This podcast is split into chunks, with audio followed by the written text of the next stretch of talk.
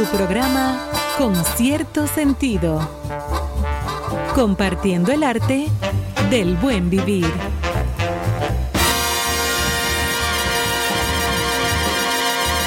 Por estación 97.7.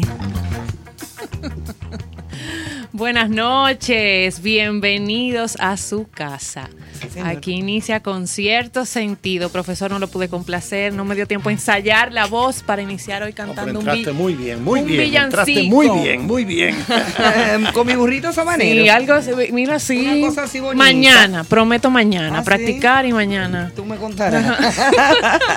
Señores, bienvenidos. Jueves 2 de diciembre. Seguimos respirando aires de Navidad. sí, señor. Cada vez más, más movimiento, más tráfico, muchas actividades, el Sorpresas. frito que al profesor Charles le encanta, Ay, sí. ponches, Uy, eso sí me gusta. Brindis, aguinalditos. Ahora van a comenzar las mañanitas, las famosas mañanitas que le dan a. Bueno, ya me, le quiero adelantar a todas ustedes, eh, a todas, a todos aquí. Y a todes. Y a todes, que afortunadamente ya se me adelantó mi pago.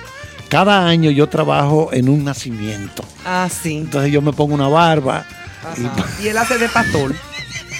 Ah, no de- a veces no de José. es no mi- de José. Ese es mi trabajo principal en esta parte del año. Del año. En el malecón ustedes pueden bajar a ver O a sea Carlos. que no lo vamos a tener aquí algunos días, algunas noches Algunas no. noches no. Porque estarán en la nacimiento. Eh, sí, sobre todo en enero, cuando vengan los reyes. Tú Tú sabes sabes que la, una la- vez. la batola que yo me pongo.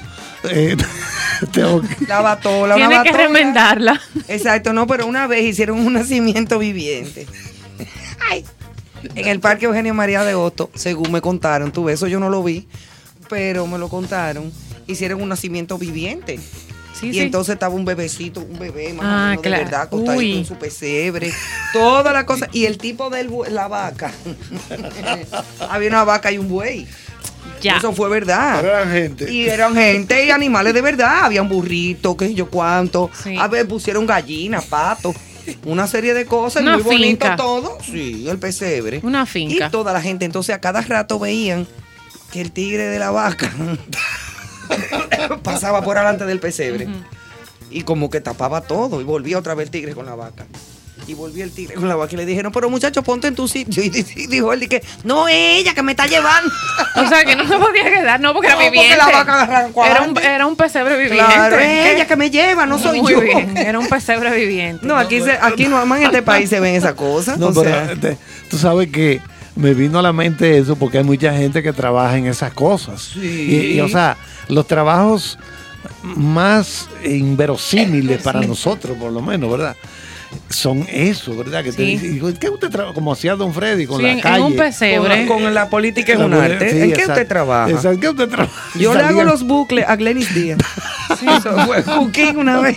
Ay, Dios mío, perdóname. No, no, eso es un palo. No, eso era más. Pero mira, este es el- un país muy especial, como decía aquel comercial famoso Sí. de televisión hace mucho, porque aquí hay cosas que nada más es aquí que pasan. Aquí hay, había un tipo en el malecón que se llamaba el Monkey Man. El Monkey Man. Sí, el hombre mono. El Pero con Man. lo de Radio Guarachita de anoche yo tengo. Tú tienes, no, pero Sí. el Monkey Man era un tipo que se paraba Ajá. y entre dos matas de coco él amarraba una soguita. Entonces él hacía equilibrio. De Yo no sé si tú llegaste a ver al Monkey Man, él no, era, era equilibrista porque él caminaba Caminando en su soguita. arriba de la soga y era y, le da- y- y levantaba su picoteo, o sea, le daban sus propinas. Y el Monkey Man un día bebió. Ay. Hasta ahí llegó su No trabajo. hay más Monkey Man. Por eso yo no lo Él se conocí. encaramó en la soguita, pero le fue mal porque goteó de mala Por eso- manera de cabeza. Por eso fue que yo no conocía al Monkey Man. No, yo creo que él, él se detutanó antes de que. Sí, de que yo pudiera De que tú lo conocerlo. pudieras Tú sabes ver. que nosotros debemos implementar, recordar esos personajes, algunos, ¿verdad?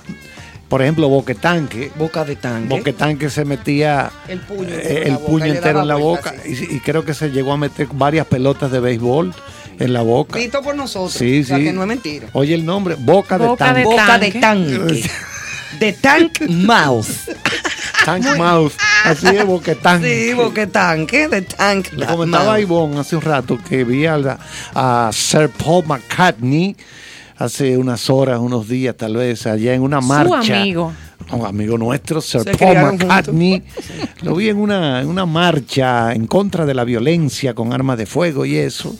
Y él hablaba de, de que él estaba apoyando eso porque, bueno, un cra- su, su- su gran amigo John Lennon murió, ustedes saben, 1980, lo mataron a, balazos, a tiros. Cónchole, sí. Y al Mahatma Gandhi en- también. en- a Gandhi también. Mira, y a, eso y a- es, y a- eso es como- pacifistas. no, y no, a no. Indira Gandhi también. También dos gente Eso, eso no se explica, de verdad, que eso no... No tiene sentido. Entonces le decía a Ivonne que me, me ha chocado un poco porque ya Sir Paul, los cabellos se están poniendo blancos. pero blanco, No, está, porque si se amarra un pañuelo es una doña. una señora parece. Ay, Dios. Sí, ese está- Ay, Dios. un hombre. Por eso es que no la invitan.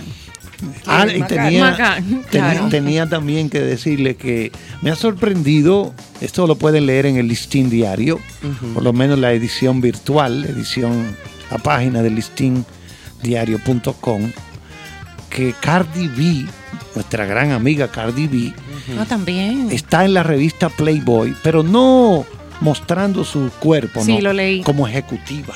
Como Oh. Ejecutivo. yo, yo he quedado estupefactado. con Mentira, ejecutiva. eso. eso. Ejecutiva Cardi B. Bueno, ya tú ves. Digo yo, pero Sí. mira. Yo leí otra noticia así similar a la del profesor de una, no tengo el nombre, pero prometo buscarlo en el transcurso del programa.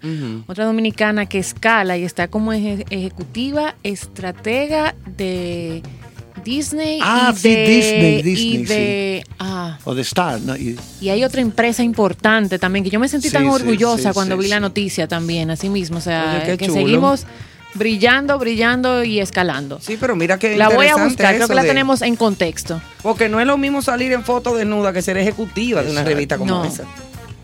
Sí, porque a ella estamos Digo, acostumbrados. no es criticando a las No, que se no, toman no. su foto ni nada, ejemplo, porque aquí no somos ni puritanos ni moralistas. Ella ¿eh? apareció en No, el pero es otra faceta de Ella ella, es otra conocer otra ella faceta. apareció en el video de Maroon 5, ¿Más quién? eh, Maroon 5, Ah. donde eh, aparecen muchas mujeres. Ahí aparece Jennifer López. bueno, ESPN, la Ah, otra ella- empresa, ella perdón. Sí, porque es la misma empresa. En Acuérdate, ESPN. acuérdate que E ESPN está bajo la sombrilla de Disney. O sea, Disney es la dueña de E ESPN. Es que es un monstruo. Es- es- por eso es lo que decía anoche. Es un Que monstruo. es el estudio de cine más grande y más poderoso del Del- mundo. de la bolita del mundo y el potecito Del- de sangre. Porque ellos compraron a Fox en casi 80 mil millones de dólares. Yo estuve ahí cuando se contó dólar por dólar. Uno, dos. Carlos, to- bebe, tómate El un buche de agua, por favor. también. Tenemos que agradecer la sintonía que ustedes nos dan, el privilegio de llegar a cada uno de ustedes todas las noches con mis- estos maestros que tenemos en cabina, con lo que se aprende tanto. Diga usted, Manuel, ¿verdad que sí? Sí, Emanuel, nuestro Emanuel, técnico, sí. ingeniero de sonido. No, no, no, gracias. El profesor que. Chief Ay, mira. Master Control. Oh my Mm. Una God. consola sofisticada. ¿Qué, ¿Cuánto tiempo tú duraste, Manuel, aprendiéndote esta consola? Oh, Son tuvo muchos 10 años en Harvard. aquí. Eh, 10 años estudiando esa consola. Dijo que un día, mira, muchacho. Qué, muchacho más ameno. Pero muchacho. Pero La- tenemos mucho contenido. Es jueves que se viste con cierto sentido de cine, entretenimiento, estrenos, cartelera y la nuestra cultura y nuestro viaje de Navidad que continúa Claro cada que noche sí. en el mes de diciembre. Ustedes saben que siempre tenemos nuestras cápsulas de Viviendo sí. en Valores. Y hoy eh, tenemos en nuestras capsulitas eh, algo muy importante también. Hay cosas que uno no las toma muy en cuenta, pero sí son importantes. Y nosotros somos parte del protagonismo de la misma ciudad. No podemos achacarle la responsabilidad a los ayuntamientos nada más, a la policía nada más. a la- ¿Que tiene su responsabilidad? Sí, obviamente que tiene su responsabilidad. Pero nosotros como ciudadanos también podemos colaborar y también podemos poner nuestra, nuestro granito de arena, como dice el famoso cliché, pero es verdad. La ciudad soy yo. Y la ciudad es uno y uno vive en, en la ciudad. Y dentro de esta cápsula, eh, lo que podemos recomendar es que cuide su entorno. Las calles próximas, su oficina, el edificio, el vecindario donde usted vive. Es importantísimo. El ecosistema en el que habita un ser vivo está formado por todo lo que le rodea. e interactúa también con él. Es decir, por todo lo que en menor o mayor medida te afe- eh, le afecta, también los seres humanos están afectados, porque somos parte de eso. Claro. Vivimos en un espacio, en un entorno natural, rural o urbano, no importa. Y debemos entender que respetar ese entorno es un deber que debemos como ciudadanos. La actividad humana modifica el medio ambiente, el talar al- árboles, el quemar combustible, eh, también cultivar la tierra. Lo modifica a favor o en A contra. favor o en contra puede modificar, exactamente. Tú puedes hasta sembrar maticas en tu casa.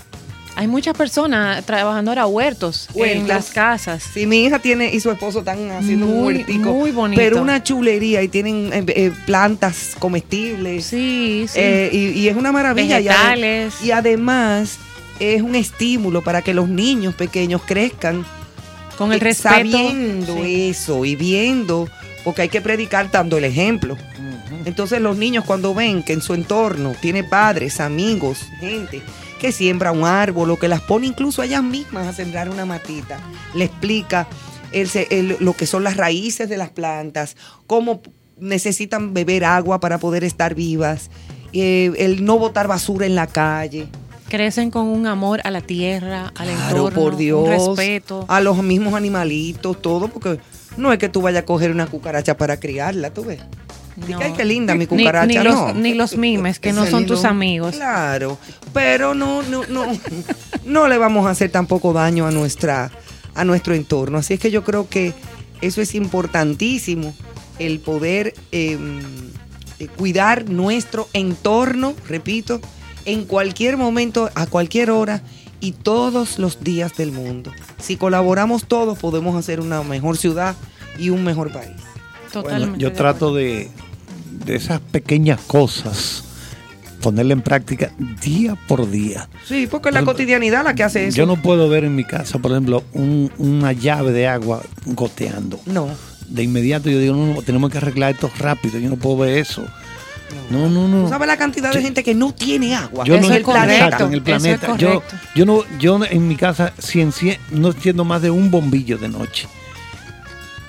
Mm, Más de un, yo no puedo encender más de un bombillo. Yo tengo que practicar el, el no Uh, dejar yo en eso soy, no puedo dejar televisores prendidos.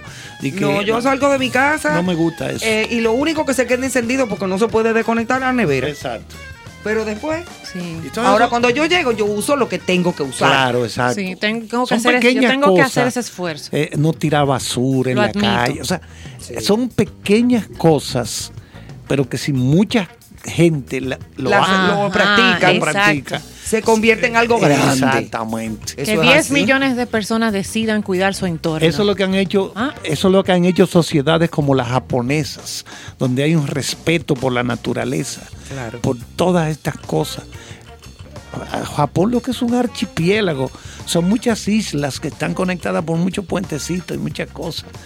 Sin embargo, esa gente, y mira, fueron, le tiraron, le, le jondearon en buen dominicano dos de las grandes de aquel tiempo. Pim pam. Dos bombas Dos atómicas. bombas atómicas le dejaron caer. Y Ya lo sabes. y mira cómo esa gente Dejaron el claro en Hiroshima y Nagasaki. a cada rato Resurgieron. un tifón o un ciclón. Un Tiembla la tierra tiembla cada la rato. Y esa gente, Tsunamis. Y esa gente se levanta. Resurgen. Gente se- Óyeme, y increíble. o sea, qué paciencia tiene esta gente. Qué disciplina. Qué disciplina. Son miles de años en eso, mi amor. Sí, porque ellos fueron, ellos tienen una población de cerca de 122, 125 millones, sí. La población de Japón es grande. Pero sin embargo es una de las más organizadas del, Del mundo. mundo, sí, por- si no la más. No, eh, ellos, ellos eran detrás de la economía norteamericana, que es la número uno. Ellos eran la número dos, hasta que llegó el gigante y le dijo, no, pónteme al tercer lugar. Pues llegó China, los chinos, que eran, que eso era prácticamente de eh, rural, Sí. pero todavía a principios del siglo XX, 1907, 1910, los chinos andaban los hombres con la, la- la cola que les llegaba. La col- sí. Sí, una Y no colita. se podían cortar esa cola. Para cortar de la cola tenía que pedir un permiso del emperador. Para que lo se ¿Tú te imaginas así. qué castigo? Que tú lo agarres durmiendo. Digo, Crack. una, una tijera, fue. Es que son- Te van a caer la cola tuya, ¿dónde Ay, está? y tu cola. Ay, China. mi madre, que en ese ambiente y en esa disciplina crecen esos niños que son el futuro de esa generación y se va pasando de, generación en generación. O sea. ¿Tú viste la película El último emperador? Claro, ah, sí, la de Bertolucci. La de Bertolucci. Ay, Bernardo Bertolucci. Tremenda peliculaza esa, ¿eh? Del- Uy, sí. ¿Cómo, cómo, cómo era el, el- el vivir así? le, como- deja- le dejaron filmar ahí en una zona. ¿Sabes Sí. que eso es eso? No dejan entrar a nadie. no, es que es una ciudad sagrada. Exactamente. y Una parece ciudad que- sagrada. Y a Bertolucci, que ya falleció, un gran Sí. director italiano, le permitieron eh, filmar eso. Filmar en, ese, en esos lugares algunas cosas. Exactamente. Otras las recrearon en estudio, último emperador. es que pero fue tremenda película en, en aquel momento. Exactamente. Bueno, señores, pues volvemos a la Navidad encendida. Christmas. Christmas time. No, no tenemos a Don Néstor para no van a colocar la canción otra. Ayer dos veces. Sí, no, ¿Cómo es que se llama el tema, profesor? Pero el de, el de, De- George Michael. Eh, La- Last Christmas. Last Christmas. Last Christmas, pero que Néstor llora. Sí, sí, ya. Él se le agua en los ojos y hace como una moriqueta.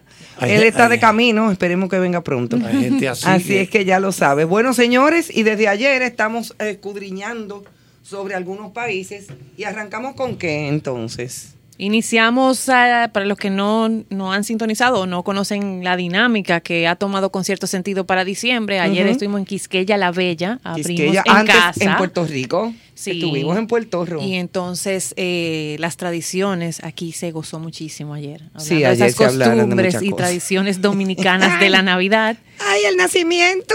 Y hoy, se les, eh, hoy vamos a estar eh, desmenuzando la Navidad de Brasil. Ah, ok. Aunque hablamos de Brasil en cuanto a lo cultural. Fue un país invitado, Invitado hace unas semanas cuando comenzamos el programa, hace un mes. pero hoy su Navidad. Hoy es nada más la Navidad. Cómo se celebra, la gastronomía, las tradiciones y muchísimas cosas chulísimas de Brasil en Navidad y en Año Nuevo, que también tienen tradiciones un en, tanto en esas especiales. festividades. Exactamente. Así es que esperemos que la pasen súper bien con nosotros esta noche eh, y arrancamos en fa. Y ese contenido se acompaña siempre con buena música. Súper buena música. Vamos a ver.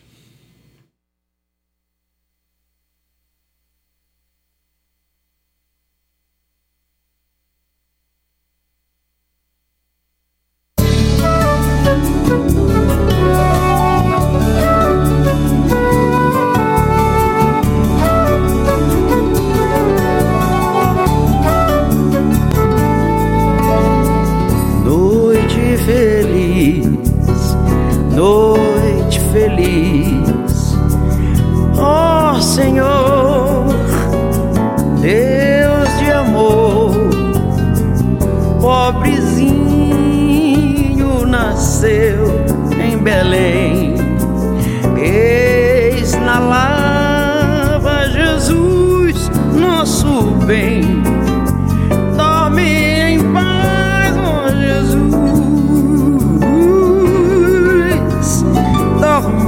Paz, ó Jesus. Noite feliz, noite feliz.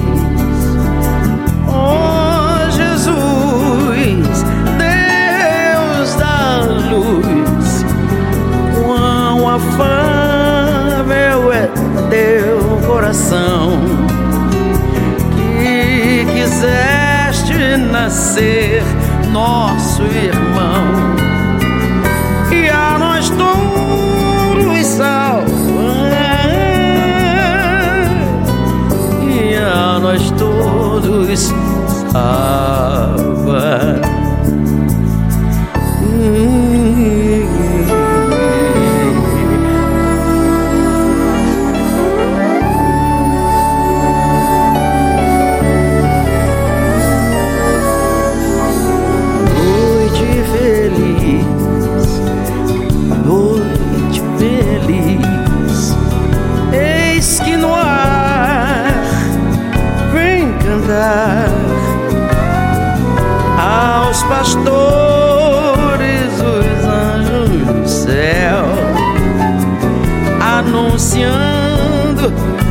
Chegada de Deus,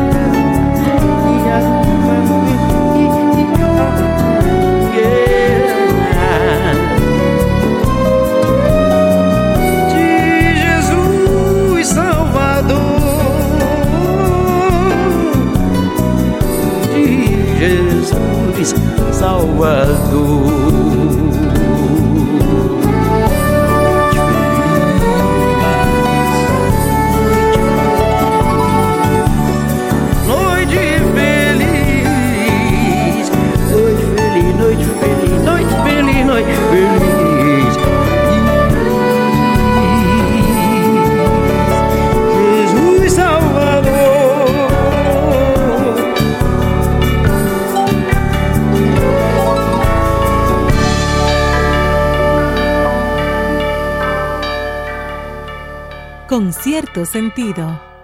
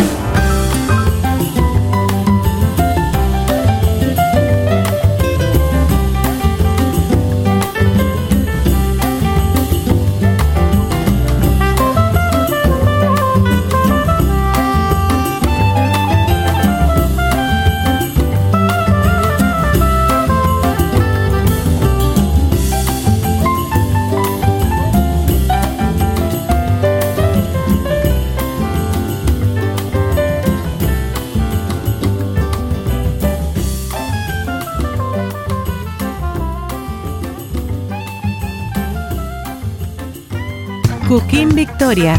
con cierto sentido. Muchísimas felicidades a mis amigos de Concierto Sentido.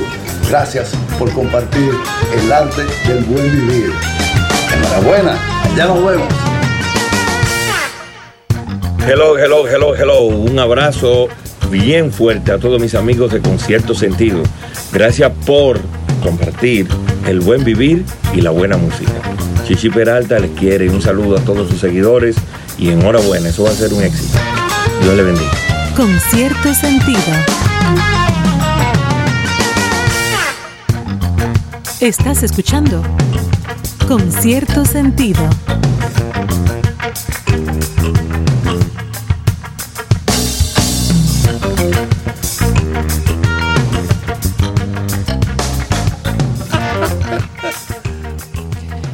Estábamos disfrutando de esa musiquita de Navidad, esa fina selección. Sí, chulísima. Jazz. Esa destacada pianista, amiga del profesor personal, Claro que sí. Ellos tocaron juntos. Lori Mechen.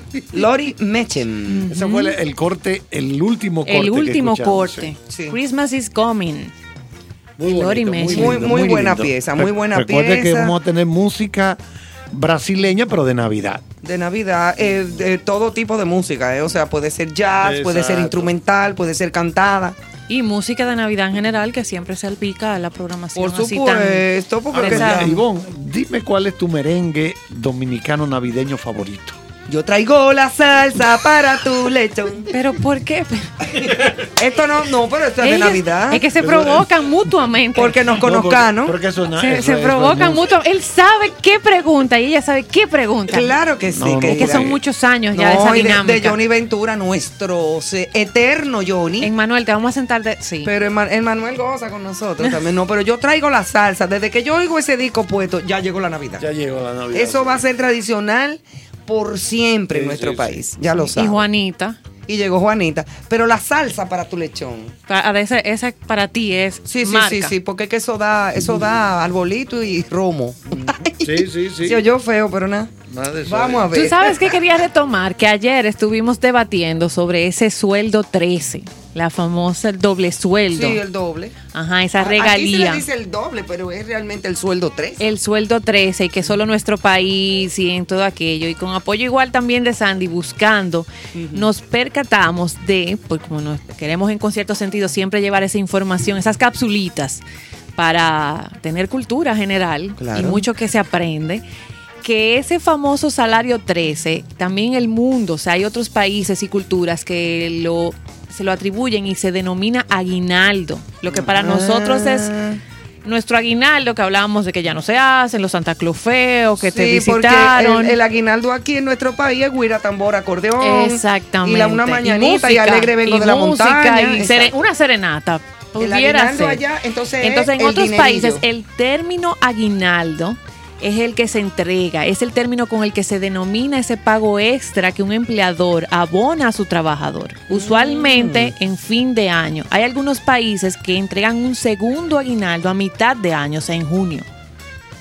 Pero el aguinaldo y se practica ese pago Que adicional aquí se le dicen bonificación. que es aparte del salario, pero normalmente cuando lo buscas en otras culturas y países se entrega casi siempre en Navidad o por motivo de Navidad. Un bono, sí. Es como un bono. Y por eso la. Real Academia Española, un aguinaldo es un obsequio que se entrega en diferentes celebraciones, entre ellas la Navidad. Se cree que el origen del aguinaldo se encuentra atada a una tradición de los romanos, que en Año Nuevo se acercaban a los monarcas con obsequios para transmitirles buenos deseos, parecido a lo de los Reyes Magos, que hablábamos que de ahí viene el tema de, de esos angelitos y de practicar los regalos. Entonces, ya sabe que el aguinaldo sí se practica, ese doble suelo en otras culturas, en muchos países, bajo aguinaldo. Ok, mira es qué chulo. ese salario adicional. O sea que muchos Bueno, países. aquí mucha gente va a ver ese aguinaldo muchos pa- próximamente. sí, en estos días. O sea, y otros países también. Y, y en otros Ya países. sabemos que sí. Porque aquí, ah, eh, según tenemos entendido, por lo menos las instituciones del Estado, porque ya las instituciones privadas tienen sus fechas específicas Sí. para entregarle sus regalías o sus aguinaldos a la a sus empleados. ¿Eh? hay empresas Hay empresas que, son duras. Que, el truño se le ve al dueño. Es que es llega la difícil. hora. Es que, ah, pero es que es eso sí, es así, porque sí. que eso, eso No es por llega ley. la hora de sol. Pero eso es por ley, eso tiene que hacerse. O sea, cuando tú tienes una empresa establecida, claro. Sí, formal. pero es verdad lo que dice el profesor, no, siem- no están muy contentos. ¿no? No, a veces no, yo, están lo- yo lo contentos. sé, Duele, yo lo duele, sé. Sí, sí. porque dice, entonces te lo dicen. Grinch. No, no me gusta mucho esta época. Ay, desde que le dicen diciembre, ponen truño.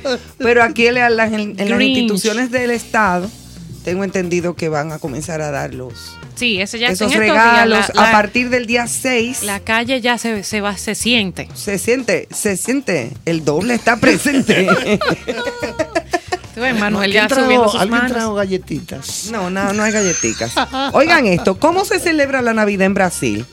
Adentrándonos a la Navidad en Brasil, la cultura brasileña está compuesta por diversidad de minorías étnicas y por una fuerte influencia europea, como ya aprendimos Sí, cuando, hablamos de- de- del país. Exacto. Eh, debido a su pasado como colonia portuguesa que conforman las tradiciones navideñas del país.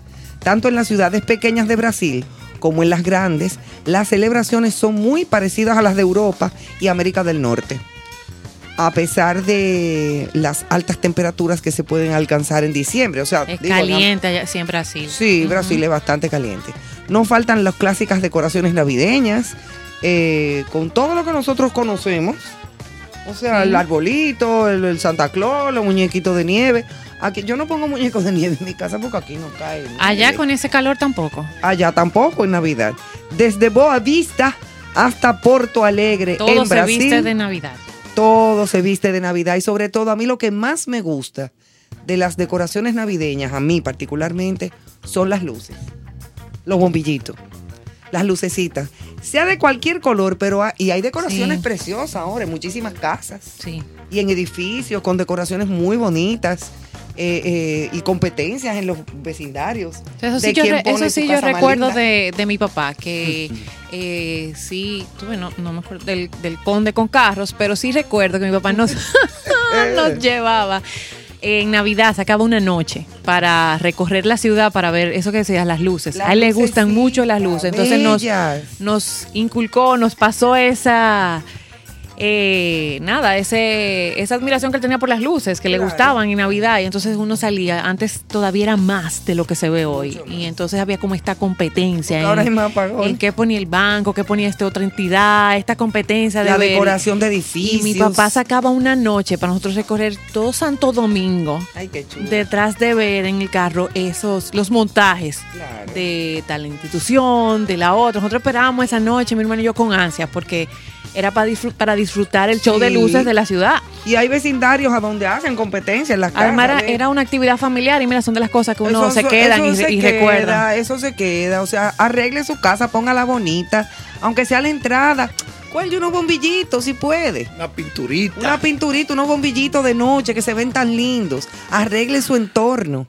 Como hablábamos hace un momentito. Sí, sí, exacto. Bueno, vamos a apuntar que en Brasil, en la Navidad, en las tradiciones que tienen de Navidad, se encuentra poder disfrutar de belenes colocados en diferentes puntos o ciudades. Los Belenes. belenes, los belenes no son más que nacimientos. los nacimientos, lo que aquí se llaman nacimientos. ¿A dónde trabaja Carlos? Exactamente. Ah, que Él es una, pastor. una representación de la escena del nacimiento de Jesús en el portal de Belén, por eso se llama Belén es allá, que se monta tradicionalmente en las casas, las iglesias, etcétera, en Navidad, mediante figuras y objetos, re- objetos realistas.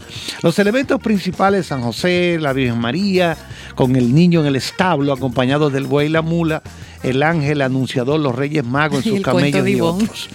Se realizan grandes exposiciones en torno a los belenes que se exhiben en Brasil. Por ejemplo, la ciudad de Olinda tiene el mérito de haber acogido el primer Belén que se instaló en Brasil, pero ahora ya es una tradición en todo el país, sobre todo en la parte noroeste del mismo, en ciudades como Bahía, Paraíba, Pernambuco, Río Grande do Norte. Y la fiesta del encendido oficial del árbol de Navidad, eso es muy importante, pero vamos a explicar esto. Fiesta del encendido oficial del árbol de Navidad flotante ¿Cómo? de la Laguna Rodrigo de Freitas marca, como ningún como otro sobre acontecimiento, el lago, río. el inicio de la fiesta navideña Río de Janeiro. La ceremonia de iluminación, que incluye conciertos, un emocionante despliegue de fuegos artificiales, se ha convertido en uno de los mayores eventos de la ciudad maravillosa después del carnaval y el rebelión o fiesta de Año Nuevo que se celebra en la mítica playa de Copacabana.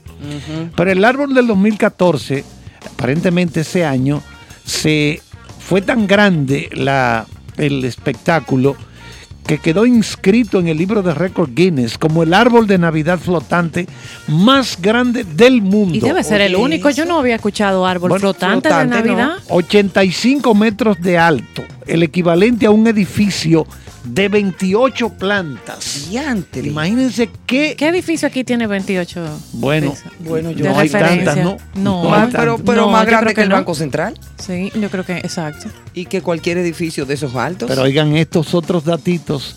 3 millones de bombillos. y poco me los hallo. 3 millones. Millones, no 3 mil, no. Tres, Tres millones de, lámparas. lucecitas. 120 kilómetros de mangueras luminosas. Ah, como las de LED. y Exacto. 542 toneladas de peso. 542 toneladas de peso. Pone, ¿Cómo ponen a flotar No ese pájaro? yo me imagino que eso lo llevaron por partes, lo fueron armando por partes. Claro. Es una enorme estructura metálica Exacto. que descansa sobre una plataforma de 30 por 30 metros sobre la laguna. Oigan eso.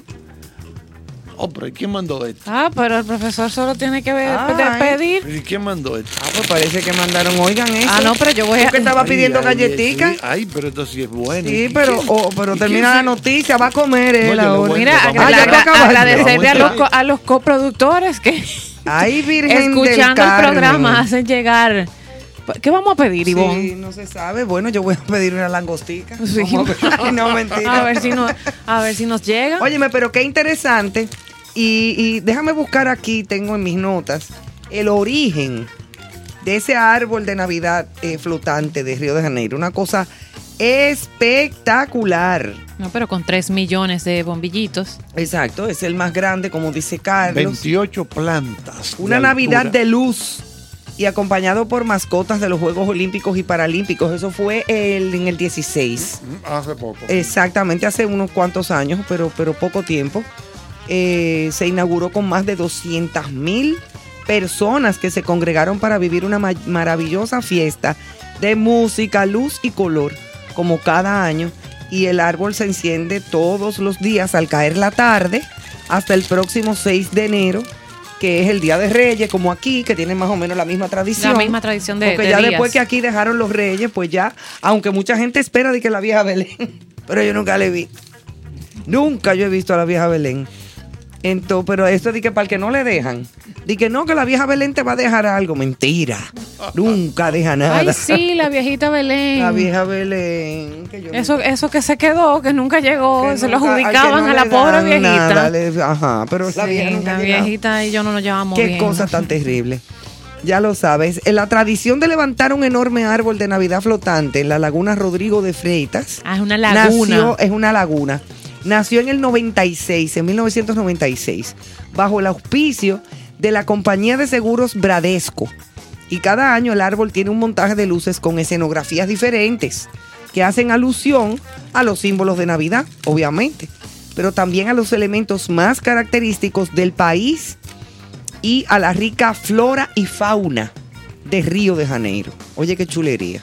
Este año el árbol de Navidad más famoso de Río, que celebra su decimonovena edición, tiene cuatro fases de iluminación. Primero comienza con la luz de las estrellas, que a decir de los organizadores pretenden transpor- transportarnos perdón, a nuestros sueños. Luego continúa con la luz del sol. Cambia a la luz de la luna un espectáculo el y árbol. termina con las tradiciones, eh, lo- las tradicionales luces de Navidad. Oye, qué cosa más chula. La Navidad es un tiempo de luz, de iluminar los ojos con nuevas esperanzas. Lo que tú decías. Lo que yo decía, de que me, me- De me gustan mucho las sus luces. bombillitos, exacto. Pongan su lucecita, que eso cuestan chele. y usted la prende de noche, eso no jala nada. Ya no, los bombillitos de Navidad de hoy en día, eso no gasta nada de electricidad. Como el milagro que nos hablaba Susan de la luz. de La luz, y además esas bombillitos de LED chiquitico. Sí. Eso no gasta prácticamente Y electricidad. alegra mucho. Y alegra muchísimo, hasta la puerta de la entrada de su casa. Usted lo cuelga ahí. Así es que, eh, ah, y subir al Cristo Redentor del Corcovado al atardecer y esperar ahí a que se enciendan esas luces del árbol de Navidad en Brasil, señores, es un espectáculo. Sí. Cómo flota en ese espejo precioso de la laguna. No, debe ser, debe ser O sea, tremenda ven entonces experiencia dos- de Navidad. Se ven dos veces. Claro, se refleja. Se refleja El en el agua. agua y se refleja, y entonces se ve el árbol eh, eh, como es. Es una cosa que, bueno, es un sueño hecho realidad. Qué cosa más linda. Yo no conocía esa parte de la tradición de la Navidad. No, yo en las notas eh, fue que, que, que aprendí los detalles, no tenía Ah, que idea. aquí aprendemos todos los Sí. días. Precisamente esa es la idea, que aprendemos nosotros y aprende nuestro público de tantas cosas interesantes de la Navidad. Así vamos a hacerlo durante todo y este mes de diciembre. más detalles e- interesantes de la Navidad en Brasil que vamos a seguir compartiendo toda la noche. toda la noche y así sucesivamente con muchos otros países del mundo con tradiciones parecidas y no tan parecidas a nosotros. Así es que vamos a hacer un pequeño break de música, por supuesto, y nos vemos en breve. De alegría.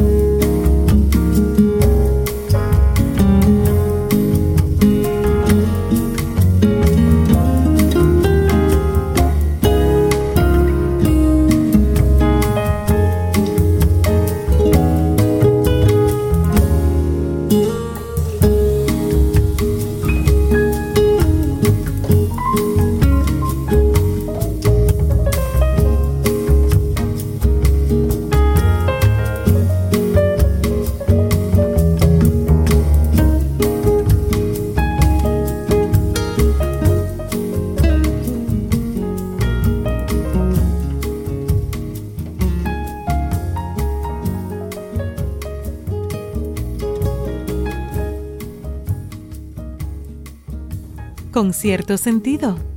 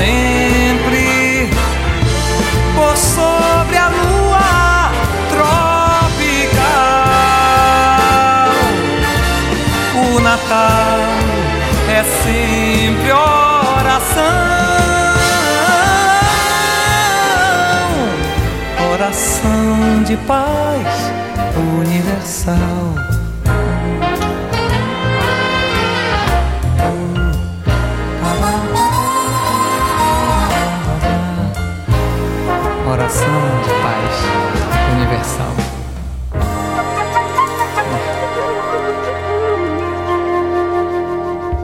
Con cierto sentido.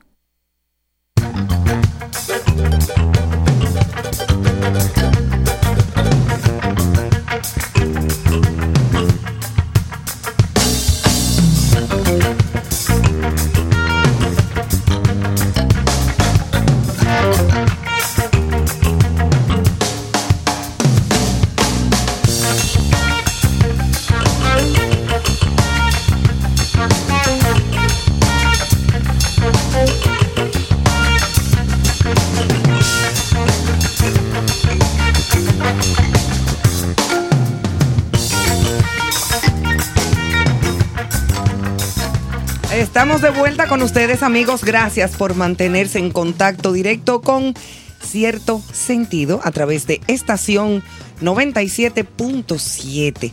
Hablando de las tradiciones navideñas en Brasil, que es un país que ya conocemos bastante, y así continuaremos haciéndolo durante todo el mes de diciembre con diferentes países del mundo, tradiciones y todo lo que tiene que ver única y exclusivamente con la Navidad.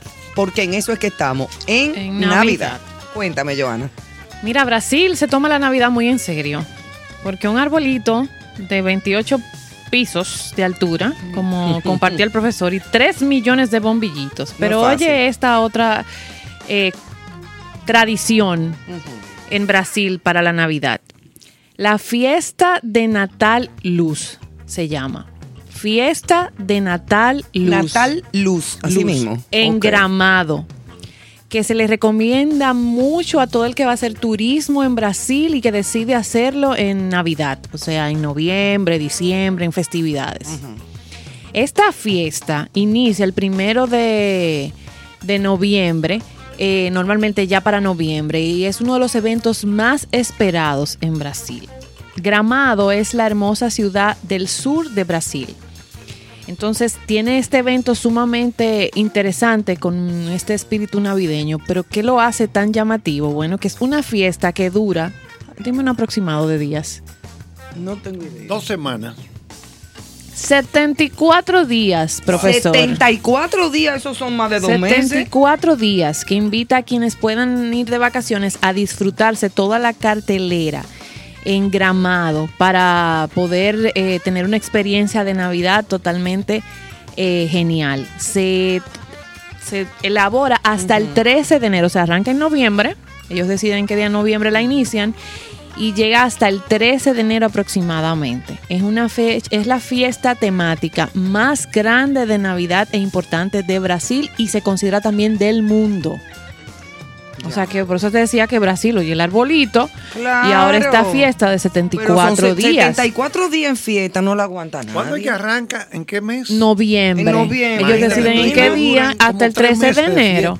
Es- No, no, pues yo me muero. Esto inicia en, eh, desde el año 1986, que se quería revitalizar la fiesta de las hortensias, muy tradicional en la ciudad, que fue la punta pie inicial del Festival de Cine de Gramado, del que también eh, cuando estuvimos en Brasil creo que lo mencionamos un poquito. Y hoy es un eje importante del turismo en Navidad de Brasil.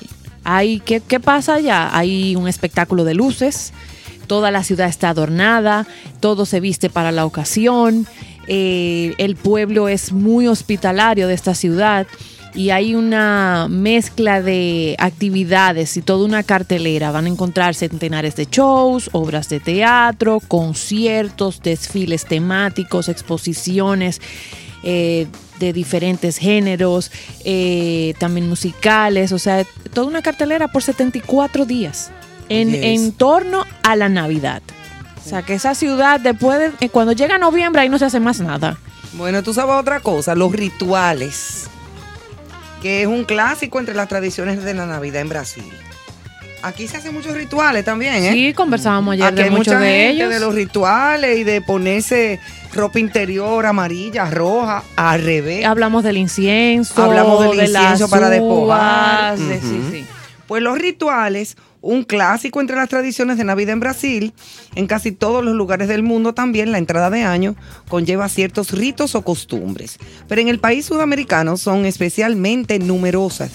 Así los, brasi- los brasileños suelen vestirse de blanco para esperar el año nuevo. Ah, Sí. Ellos es blanco. Eso yo lo sé, el blanco. O sea, en Brasil, todo el mundo que va a la playa y que espera el año nuevo, aunque no sea en la playa, tú ves a todos vestidos de blanco y eso es lindísimo. Sí, debe ser muy, debe ser muy bonito. Muy Sobre chulo. todo esas playas. Sobre todo. Hay mucha gente que espera la. Incluso aquí Ahí yo he visto a mucha gente que, que espera el año nuevo vestido de, el- de- de- de blanco. Que allá Mira, se me le suena dice- interesante Brasil para un turismo de Navidad. Claro que sí. Sí, como muy que sí. chulo. Muy chulo. Igualmente, los que celebran la llegada del año nuevo en la playa se adentran en el mar y tienen que saltar siete olas. Ah, otro, ese es un ritual. Otro allá. ritual. O sea, después que llegó el año nuevo, tú tienes No que como brincar. aquí, de pala, tírese. No, No, en cruz, en cruz Ajá, para atrás. Tú te tiras en cruz para atrás, tienes que saber si no le cae una gente arriba. Ajá. Sí, pero allá es brincar siete olas. Eh, la vas contando, no para hacer que te ahogue también, mi hijo, así que cálmense. Eh, me imagino que es importante que la playa tenga sus olas. que tenga porque sus si olitas, aunque sea no una hay. olita chiquita, Sí. porque no tiene que ser tampoco de que, que en, en, en Hawái, saltando olas, ¿tú te imaginas? Al parecer, junto a estos rituales, también es una costumbre entre los cariocas, entre los brasileños, dar, dar tres saltos con una copa de champán en la mano. Oh, al dar las 12 de la noche. O sea, son las 12, Con espérate. tu copita No ahí. me felicites. Tú, tú, tú, a tres brincos, con la Mm, copa en la mano. Eso es parte de la tradición. Yo no había oído eso. Yo no te digo que, que me suena a un- una experiencia navideña muy Como si de año nuevo, sobre todo.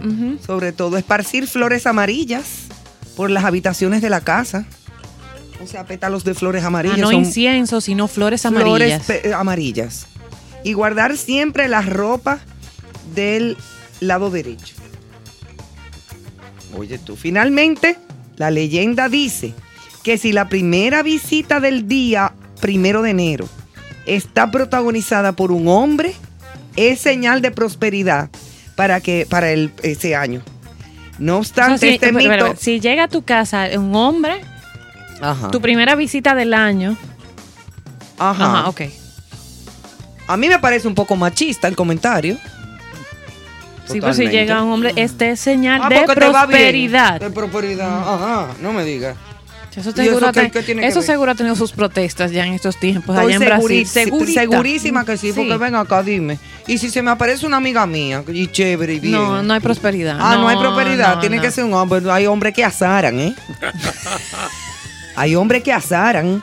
Sí, señora. O sea, eh, no- y no estoy hablando de las relaciones sentimentales, en todos los sentidos. Sí, claro. Hay hombres que azaran, o sea, que no se lleven de eso. Eso fue lo único que no me gustó. Bueno, Pero después lo otro está muy bonito, las flores amarillas, los saltos en las olas y toda la cosa. tenemos que la cena de Nochebuena, allá en Brasil, ¿verdad? Por lo general sigue las tradiciones clásicas de preparación del pavo asado, como los norteamericanos, acompañado de jamón y verduras. Mm. Por supuesto, los más católicos aprovechan esa noche, Nochebuena, Ese es tu tema. para asistir a la misa do gallo, o sea, do galo, la mesa del, la Del misa gallo. del gallo. Ah, Celebración que termina en la madrugada del 25 de diciembre. Durante el día de Navidad muchos brasileños también asisten a misa, aunque estas suelen tener lugar al atardecer. Antes disfrutan de un día de descanso, tal vez en la playa, y de la llamada sella de Natal. Lo más especial del 31 de diciembre son los fuegos artificiales que deslumbran en el año nuevo. Los más famosos están en la playa de Copacabana, en Río de Janeiro, que iluminan el cielo durante más de 15 minutos a ritmo de música y espectáculos Eso debe, eso eso samba ahí. debe ser. Y la- y- y los De verdad que me llama mucho la Qué atención. chulo sí, tiene que debe ser. muy de bonito. blanco. Gente de todas las edades, todas las culturas, todas las religiones se acumulan a las orillas del mar bailando y viendo las tradicionales rituales de candomblé, baile propio. Recuerden el candomblé es como el equivalente a la santería en Cuba. Exacto. De los rituales que hacen, ¿verdad? Baile propio del folclore de la ciudad que llevan a cabo algunas personas al son de tambores. Su origen se encuentra en las tradiciones de los esclavos negros que fueron llevados al Río de Plata durante la colonización. Entonces, hay otra, otra, otra, otra de, la- de las tradiciones tradiciones. arraigadas en la cultura brasileña es la celebración de la carrera de San Silvestre. Es una Ese costumbre, de Silvestre Stallone. puede No, ser, ok. puede ser No, que San Silvestre esté ahí. Silvestre. Ah, ya, ese es el papá de Stallone. Es- Ningún estalón. Es una costumbre que se realiza el último día del año, que se celebra en Brasil desde 1925. Aunque el recorrido ha variado y los participantes se han multiplicado, el espíritu de la carrera, estamos hablando de una carrera, o sea, correr en las calles y eso, como un maratón, vamos a llamarle. Ok, ok, Pero eso ok. durante el día. Aquí, Ah. aquí yo lo que sí conozco, por ejemplo, en el área de Don Bosco, por ahí, se celebra el rally del borracho. cerca de Pero Ah, yo he escuchado Cerca- eso. Yo he cerca de aquí. escuchado ¿Qué se eso. hace? Bien, Bueno, Ah, ahí, viene, mira. 50 años, dice Manuel. No, pero eso. ahí viene gente. Creo que ese es el, el 31 que se o celebra. sea, ve quién está, los borrachos que corran. ¿Cómo, se llama cómo el rally qué? del borracho. El rally Mira, del sí, borracho. Sí. ¿O es quien beba más? Sí, Rally del Borracho. Ve a ese ver. 31 de diciembre, una tradición de más de 40 años en Don Bosco. ¿Y en qué consiste? ¿El que beba más o el que corra borracho? Se ¿Cómo la dan cosa? la- compartir despedida del año actual y darle la bienvenida al año Nuevo. nuevo. Pero ahí está el humo ya. Mira, eso no. Y Ahora, mucha gente. Habría que ver si con la pandemia se ha realizado, pero dame dame supongo data. que el año pasado si es no que se van, hizo. Como los rallies tienen etapas que van cumpliendo, es que ellos van eh, colmado por colmado y chupan ahí en cada Me colmado. imagino que será así. Ok, usted va a beber en este colmado, en la próxima parada a la izquierda hay otro, beba. Sí. Ajá. Y ya al final, ya todo el mundo cae del humo, ¿será? Porque si es el rally del Rally borracho, de ahí Virgen. Santo. Tú, ese está bueno, de- pero esa es una tradición de aquí. Sí, es una de tradición de aquí. De Santo Domingo, en Don Bosco. Que Ven acá, una pregunta, Carlos o Joana. eh, Desde ¿Por hace qué se llama- 48 años, perdón, en los colmados de la zona. tú ves. O sea, tú te mueves alrededor de los colmados de la a zona beber. cada 31 de diciembre. Sí, ellos se lo untan. Si no se lo pueden beber, se lo untan, claro. Porque tienen que salir borrachos de ahí, obligados. Por Mira. el nombre. Imagínate el Y nombre. se presentan artistas, o sea, hay todo un, toda una estructura del evento. O sea, mira, Muy bien. Y si hay algún, esa, por esa es ¿tú nuestra, esa tradición. Perdón que te interrumpí tu pregunta. No, no te Moisés Hallow, el, el ex pelotero de Grandes Ligas. Es verdad, va va todos los al años. Moisés rally al, al rally de borracho. Si hay algún narrador en el rally, él comenzará muy bien y terminará entonces el ganador. Sí, borrachísimo, porque imagínense. Mire, cambiando radicalmente el tema, mi pregunta era la siguiente. Sí, perdón. ¿Por qué la misa del gallo se llama misa del gallo?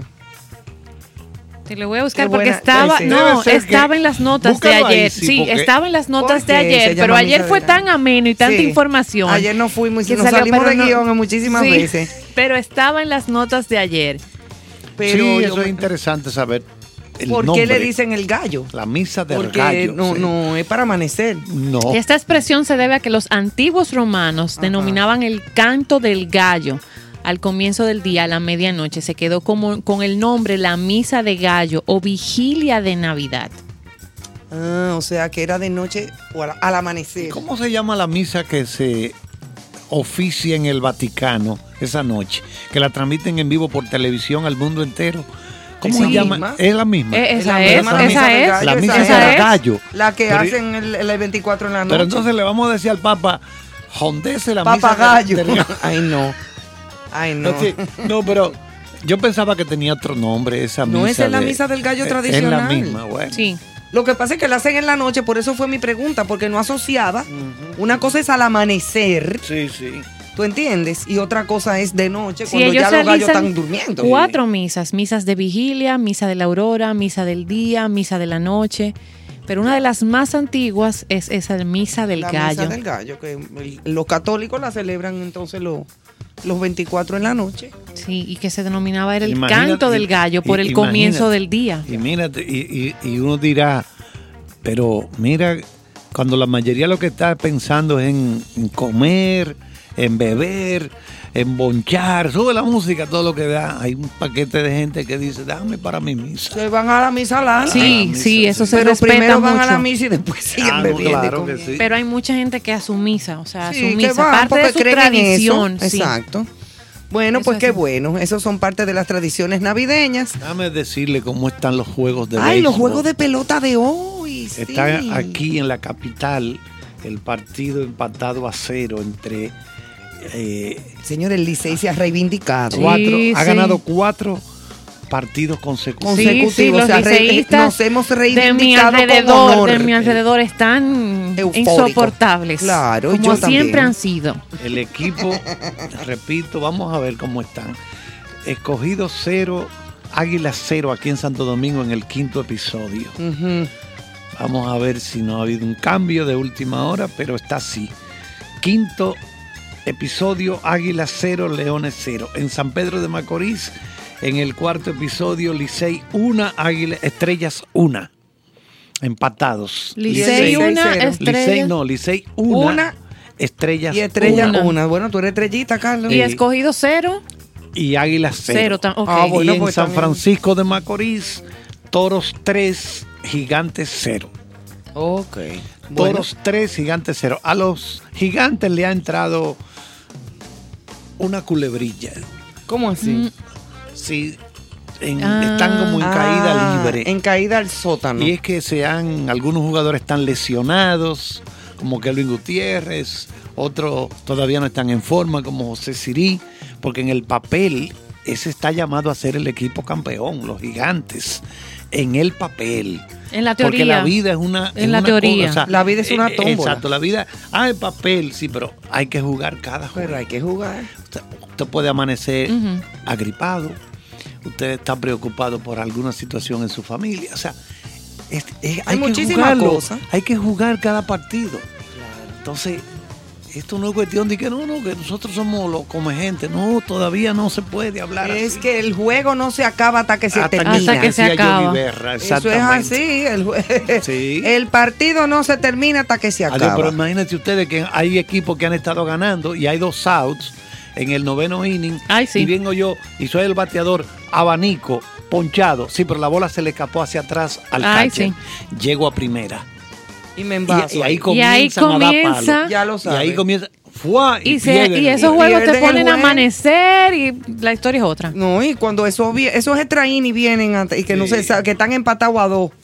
O lo que sea, muchachos. Ahí se ha amanecido. Eh, Carlos sí sabe de eso. Sí, total. Ha narrado El- el pro- tantos el profesor. partidos. Ya El lo profesor, sabes. sí. Bueno, pues vamos a hacer un break musical, como de costumbre, en concierto sentido. Y continuamos con nuestra música. No se mueva, que ven las noticias de En Contexto. Contacta-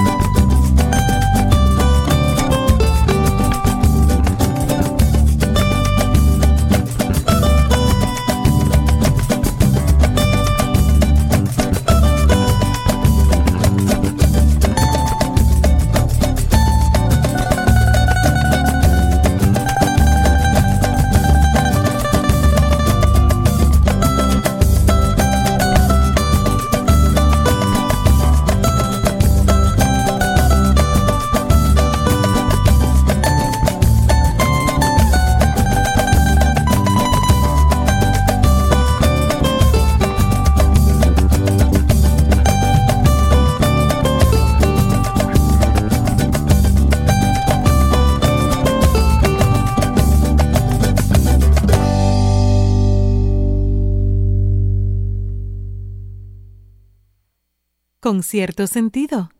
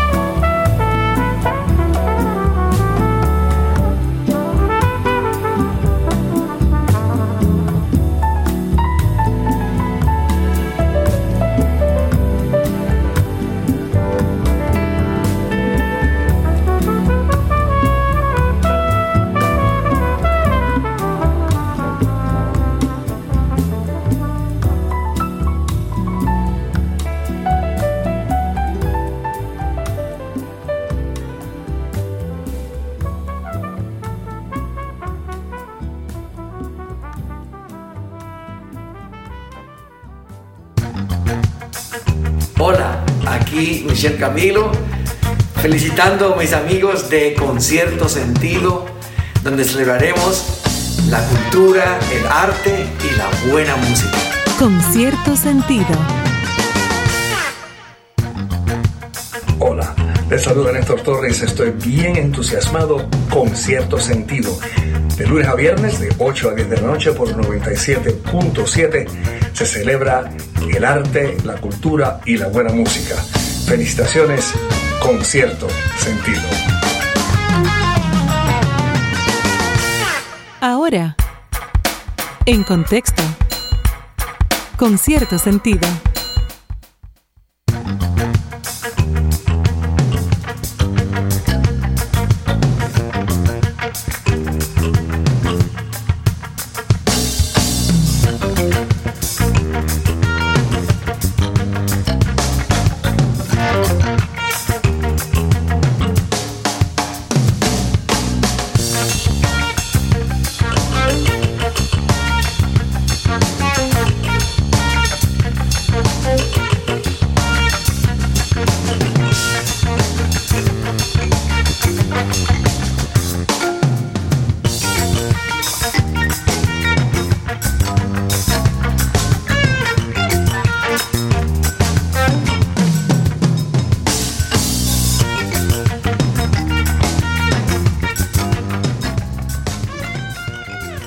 Ya estamos aquí en este segmento insignia de la programación de Concierto Sentido. Profesor, ¿se llama? Contexto.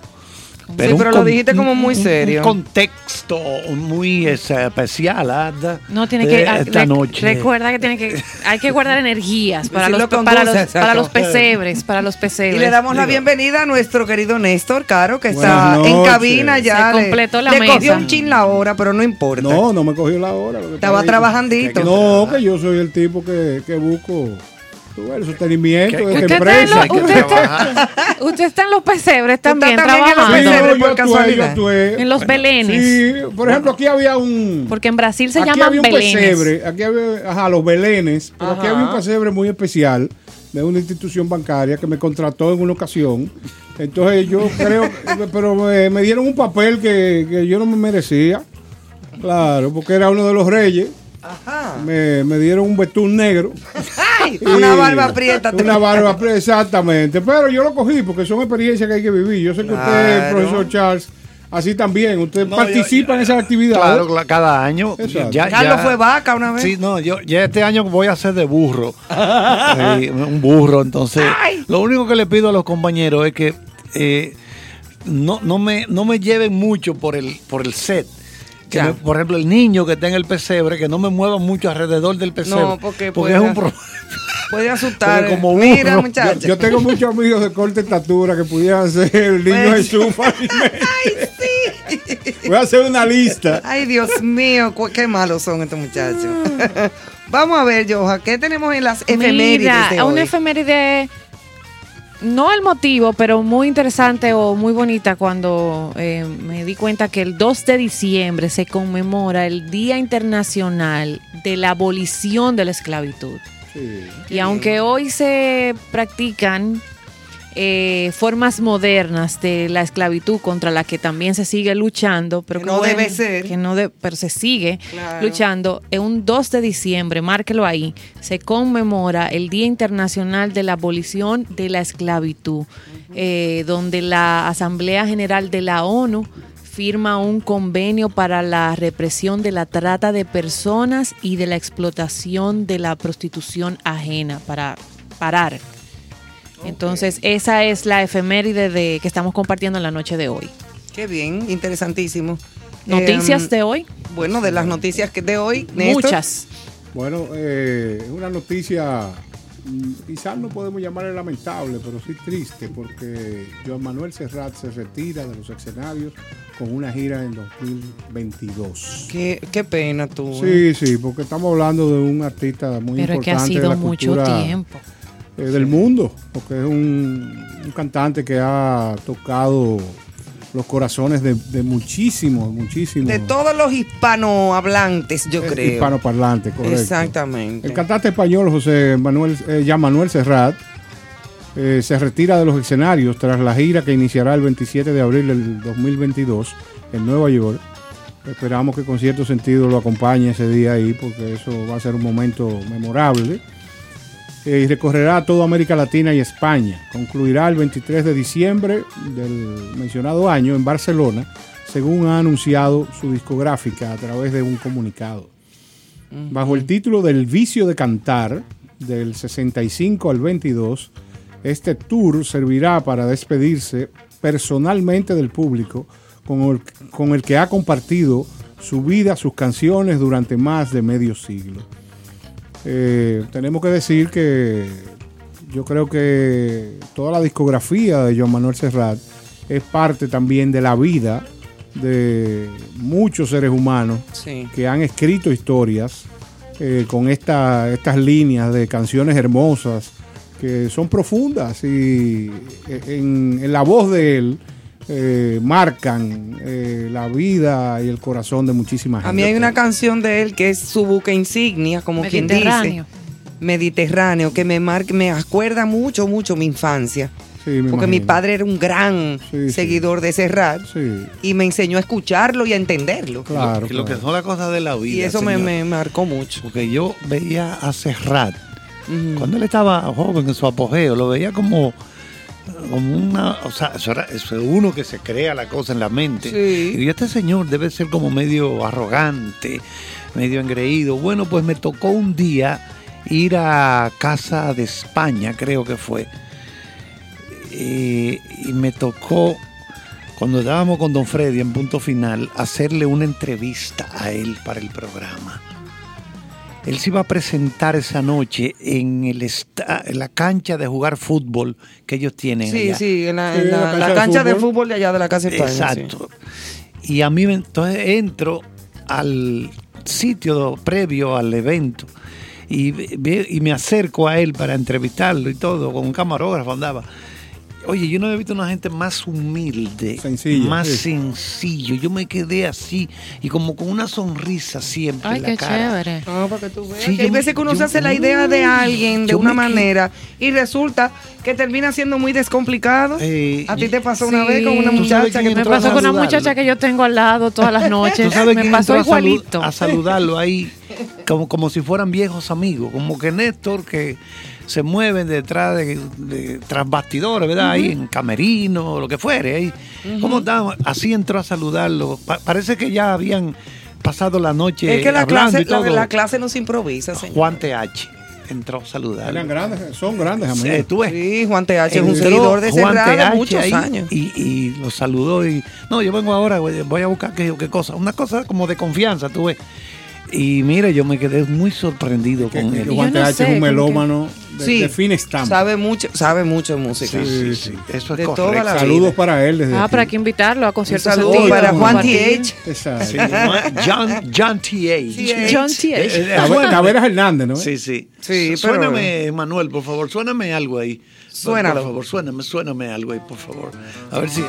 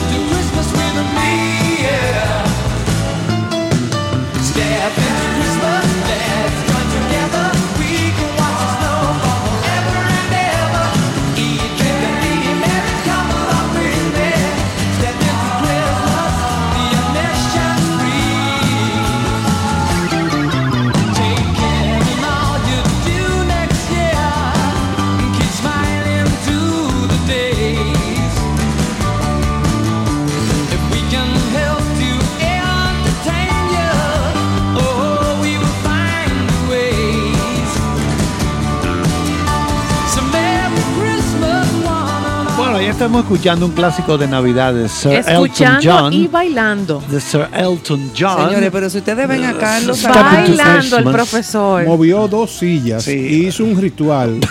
Como, John Travolta. como un otrora Vamos a amigo ser más eh, íntimo eh, que una vez eh, ex jefe de la policía, Ajá. eh, al momento que lo nombraran, eh, entramos al despacho y, Y lo lo, encontraron vimos bailando. haciendo una danza Oh, a la tierra y al fuego. ok. Y bueno, Pero una cosa fuerte. Continúe, profesor. no, la información que queremos dar es que él acaba de grabar, Elton John, acaba de grabar con Ed Sheeran, que es la figura joven más popular de, de en Inglaterra ahora mismo. Un hombre que tenía, bueno, iba, la, la- la gira de él abarcaba más de 300 conciertos. Oh, pero imagínate, Sir Elton John, No, porque no, él es Sir. Ed Sheeran. Ah, Ese Ed Ed Sheeran. La Él está haciendo eso, lo Sí, hizo pero lo que con pasa, lo que Dua pasa es que la pandemia paró Claro. y la esposa también le dijo a Ed Sheeran, le dijo, Ah, la esposa venga, de Ed. venga a atender su casa. Para eso, llevaba como 240 conciertos. Atiende esto porque, Porque, aquí eh, está tu negocio, Porque, papo. porque Sir Ajá, Elton John. Sir Elton John también estaba en una gira de retirada ya, de 300 conciertos, digo, de varios años. Sí, pero Elton No es en John un día, muy, es en un muy, año. muy Pero inteligente. toca 300 conciertos en un día. Y, No, no lo recogemos. No lo recogemos. 300 conciertos en la gira de Elton John para retirarse ya. Pero muy inteligente, asociándose a figuras de, de alto impacto jóvenes, Es lo que te digo, o sea, ellos se han unido ahora, han hecho un dueto. como Dua Lipa Van a también. lanzar este para lo que pasa es que ellos pretenden irse a los primeros lugares de los listados de canciones populares ahora, pero van a tener que embrujarse con un reguero de gente que están en eso, porque todas esas figuras para Navidad siempre lanzan algo.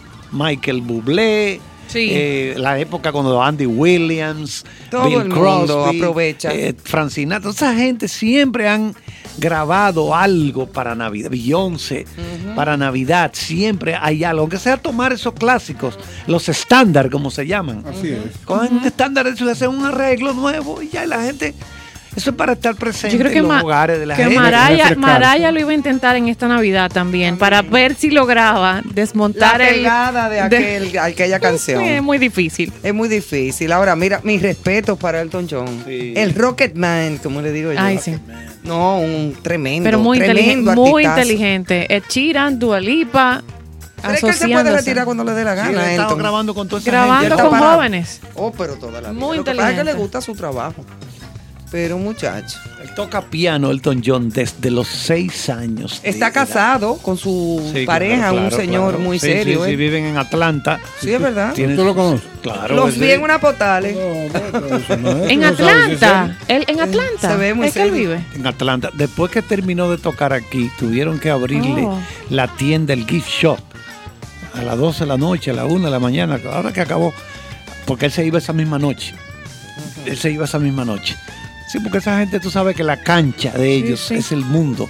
Para Claro. ellos estar aquí comiéndose una empanada de la calle y después decirle a Net Néstor, me voy en media hora, nos juntamos, Para en Tokio. nos juntamos en Austria Sí, mañana a, la- a las 6 de la tarde, A hora las dominicana. 11, sí. O sea, para ellos eso es comerse un guineo. Eso no es nada. Entonces tuvieron que abrirle la tienda, el gift shop, para él comprar unos regalos. una Ah, cosa. pero muy bien. Apéame dos de esos. Un larimar. Unos lamimares, unos ámbar. Ay, qué que- chévere. sí, imagínate. Belleza. Qué Que, chévere. por cierto, el, Qué el- bueno. el contable de él tiene que agarrarlo. Porque él es Ah, Él es gasta- botarata. gastador. botarata. Ay, sí. Le lleva muchos regalos a los amigos siempre. Apéame tres de esos que están ahí. Dos de. Bueno, nos vamos con otra noticia. Diga usted, En Ivonne. este caso del mundo del espectáculo, de la cinematografía. Y se trata de Nicolas Cage, que será Drácula. Óyeme bien. En Ring, Ringfield. No se rinde. Ya lo sabe. Por el momento se desconocen los detalles de la trama y tampoco se ha revelado la fecha del estreno. Universal Pictures sigue adelante con la producción de Ringfield, película sobre el sirviente de Drácula, que aparecería en la legendaria novela de Bram Stoker y también en su posterior adaptación dirigida por Francis Ford Coppola. Mientras que el personaje principal será encarnado por Nicholas Hoult, ahora se ha revelado que es Nicolas Cage, que dará vida al icónico vampiro. Me suena como interesante. Sí, porque una en, la, en la adaptación. vida real Drácula era un empalador. Un empalador. Vamos a el explicar conde Drácula lo- de- en- desde Sí, Rumanía. ¿Qué es lo que es empalar? Empalar consistía Ay, sí, era en- terrible. en meter a la gente, después que la mataban, las Clavaban en la una clavaban estaca. en una estaca En medio del Ah. cuerpo. Claro, y lo, mantenían ahí. Eso Como era, un pincho. como- eso era como para escarmentar a la gente. A la gente, igual que la crucifixión. Exactamente. La crucifixión era más o menos algo así. Pero no era después que morían, era que se murieran ahí. Se Era terrible. El que muere eh, crucificado muere ahogado. ahogado y terrible, pero no hablemos de eso. Según The Hollywood Reporter, Cage dará vida a Drácula en la cinta dirigida por Chris McKay, La Guerra del Mañana. La película ha sido escrita por Ryan Ridley y se basa en una historia original de Robert Kirkman. Así es que vamos a ver qué pasará con Nicolas Cage en esa actuación. A mí, la, peli- eh, la, la actuación de Nicolas Cage. Él como actor. él como actor, la película que a mí más me gustó de él como actor fue en la que él hizo esta... De borracho. De borracho, de Living- alcohólico. Living Las Vegas. Living Las. Vegas. Sí, Living Las Vegas, Óyeme, bueno. qué tremendo papel hizo ese hombre ahí. Y Elizabeth Shue hizo el papel de la También prostituta. divina ella en esa película. Sí, sí. ¿eh? No, pero lo que tú dices, lo más grande que él ha hecho. Pero lo mejor que él ha hecho en cuanto a Sí, actuación. porque él ha hecho mucha basura buscando el billete. es, na- es porque normal. Sí, buscaron. comerciales, cosas como sí, comerciales. exacto, pero sí. esa Living Las Vegas. Fue una actuación pesada La de ese botó ahí. alcohólico, pero que se quería matar él mismo. Recuerden que Una cosa mañana horrible. día 3, estamos a 2 hoy, 3. Es el cumpleaños de Ivonne mañana. Ah, Ay, sí. bien. Sí, gracias, muchachos. Bueno, mañana se va a estrenar. Sus aportaciones deben de llegar antes de las 10 de la noche a esta cabina. Claro. Se aceptan jugos, se aceptan postres. Muñecas y y sobres, y sobres con efectivo. Y si no, se deja la cuenta de banco. Ya ya está, ya ya está celebrando. No, que iba a bueno, decir que mañana, día 3, Netflix va a colgar la última parte ya, porque ya no habrá más, de Bella, La Casa chao, de Papel. Bella, chao, Bella, chao. la Casa de. Papel, mañana, día 3, Ay, sí. los seguidores de esa Se serie va van el a tener profesor. la segunda parte de la quinta temporada, que será la última parte ya. Ellos me lo avisaron, me dijeron, Ivonne, como es tu cumpleaños, Y- vamos a y a Néstor le claro. recomendamos, ayer colgó Netflix la El Poder del Perro. El poder del perro. Así se llama, The Power of the Ay, Dog. bien. ¿Y Bien- cuál es el poder del Viene perro? respuesta. Lo que pasa es que el perro, la, la al- alusión a perro en la película es porque eh, acerca del rancho, la película está ambientada en 1926, Ujú. después de la Primera Guerra Mundial. Yo no estaba vivo, no tengo datos. Entonces, Carlos sí estaba ahí. Después del no, yo, él cayó yo- ahí. yo estuve ahí, claro. Yo peleé en la trinchera de, de la Primera Mundial. Adiós, María. No, yo estuve ahí. Adiós, María. Vengo ahora. Entonces, eh, eh, lo del perro es porque hay una montaña que a simple vista. eh, Una, una loma, una loma, dos lomas, dos lomas y no. Cuando te pones a verla con detenimiento, una sombra se forma que se ve como un perro. Traten de verla, la película, repito, no es una película de mucho diálogo. Porque esta directora Jane Campion, que ya ganó el Oscar por The Piano, el piano, El piano buenísimo. eh, hace mucho tiempo, ella podría convertirse en la primera directora que gana dos Oscars. Wow. Por- eh, ganaría el segundo por esta. Por el poder del perro. El mismo día. No, no, no, no, no. Con muchos años de diferencia. Pero mira, yo sin ver la película, yo sé cuál es el poder de un perro. El poder del perro se llama la película. Así es, hablando de actuación. Está en Netflix. La de Will Smith, que suena para también Sí, su King Oscar. Richard, as King, eh, King que es el, Richard, el sí. padre de las hermanas de las Williams, hermanas Williams. que juegan ¿Qué, qué actuación, Will Smith. Sí, no, él la botó ahí. Mira, Will ha hecho su cosa medio comiquita y. No, pero cuando. Pero asume personajes, como tú Bueno, él decías. dijo en de- estos días, ah, Bueno. ustedes saben que hay un el libro biográfico está en número uno hoy en ventas en la lista de los bestsellers del New York Times, que es una lista de mucho prestigio. Totalmente. En ese libro él dice que su padre, Sí, él no lo mató de leí, casualidad, sí, sí. porque el padre vivía apotemando a la madre. A la mamá. Vivía bajándole la perfumada sí. a la madre. Entonces, ¿La si hay una cosa La que un, perfumada. un- un- si hay algo que un hijo no tolera, No, es que no. es de que un hombre golpeando a tu mamá. No, y los traumas que Tú deja. puedes ser chiquitico y tú coges toda la silla y la mesa y saca tú fuerza de que- donde tú no hay. quieres matar a y quien se la sea, tira arriba a quien claro, sea. claro. Y él dice en el libro que él estuvo a punto de... De matarlo a su de, papá. de mandar al Cristo Redentor. Así mismo dice Cristo Redentor. Oh, Dice yeah. oh my God. Miren, aquí hay una noticia muy interesante. No me van a dejar sin mi noticia hoy. No, jamás. Ok. Pero Néstor iba a compartir algo del No, no, ah, no, no. y- Pero él, y es- él cogió cuadre para No, hablar. lo- pero- fue lo del Cristo, lo del Cristo Redentor. No, yo le iba a responder a este carajo. eh, Sale con una barbaridad. Yo lo vi y le, Cristo- le paré la intención. Un tipo apellido William en el Cristo Redentor. No tiene sentido. ¿eh? No, no tiene. No, no. Esta noticia dedicada a mi amiga Ivonne Cuéntame. de las artes plásticas y la Ah, sí. pintura. Señores, escuchen esto. El nuevo Explícale, artista. Johan- explícale, Johanna, al público que artes plásticas no tiene que ver con, con recipientes plásticos. No, no es reciclable. No, Te voy a dar un golpe, ¿eh? No, nuestro público ya sabe, ya muy informado con todas estas cápsulas. El artista robot que vende cuadros por un millón de dólares. A ustedes que hablaban de pintores, sus pintores favoritos, Claro, tanto locales. obvio. Bueno, Boto, el nuevo artista, que el profesor me ayude, no, yo no pronuncio alemán, pero tengo aquí que el alemán Mario, lo estoy leyendo su apellido tal cual, Klingemann, Kling- Klingerman. Klingemann, ¿será un alemán? Bueno. Klingerman. Hay que Lo decirlo leí. como con pique para que suene para que suene el un poco más alemán. Ha creado un modelo basado en la inteligencia artificial que, señores, continúa invadiendo todos los espacios. Leí una noticia de un, no sé dónde es que están ya asumiendo una nueva ley para aprobar, regular la inteligencia artificial, etcétera. Bueno. La inteligencia artificial capaz de producir obras que van mejorando a partir del criterio de los usuarios en el mundo. Les cuen- y las obras son bellísimas. Devoto, este robot. Hay un nuevo integrante en el selecto club de revelaciones en el mundillo del arte. Se llama Voto. Lleva en el mercado cinco semanas y ya ha vendido obras en subasta por más de un millón de dólares. Remite a Leonardo da Vinci como su principal inspiración. El robot. Aunque el robot, porque es inteligencia artificial, aunque su estilo bien podría definirse como fluctuante. Sus trabajos son copiosos, salta de la abstracción colorida, eh, escenas eh, bucólicas, pastoriles, paisajes interesantes, retratos, imagínate robot, cubismo, de todo. Pero mira, oye, que tiene eh, eh, eh, los trabajos. Óyeme, los trabajos saltan de una abstracción colorida al estilo, el estilo de Kandinsky.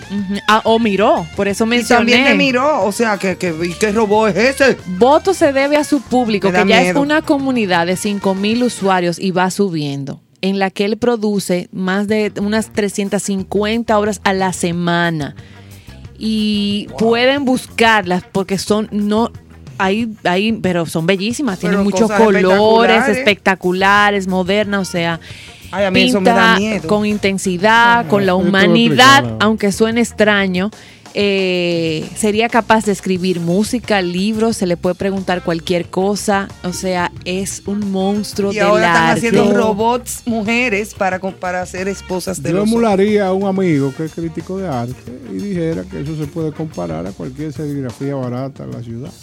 Señores, si ¿Por usted qué? va a la Porque es feria, inteligencia artificial. Cuando no hay corazón, cuando, Cuando no hay no hay- espíritu, no hay alma, Bueno, el eso- arte que usted pudiera parir, Pero mira, lamentablemente, pero eso es de debate. eh, secuencial. Eso es de ¿Usted no cree, debate. En, en base a la programación que tiene. Lógicamente, Eso es, pero, lo claro, que- pero lo- es verdad, es verdad, es verdad. es lo mismo Pero no hay alma. ¿no? Sí, porque eh, eh, es que el arte hecho por el hombre, no, no, no, no por esa máquina, por ese robot, es infinito lo que puede producir, pero siempre, como Eh, dice Néstor, Eso, el hombre que va sintiendo eso, Inspiración. inspiración, o sea, una cosa, yo los entiendo. eso es infinito Pero lo esto que va a ser crear. muy debatible con lo que está pasando con la inteligencia te artificial. entendemos también, pero ahí hay una pregunta que yo te haría de inmediato.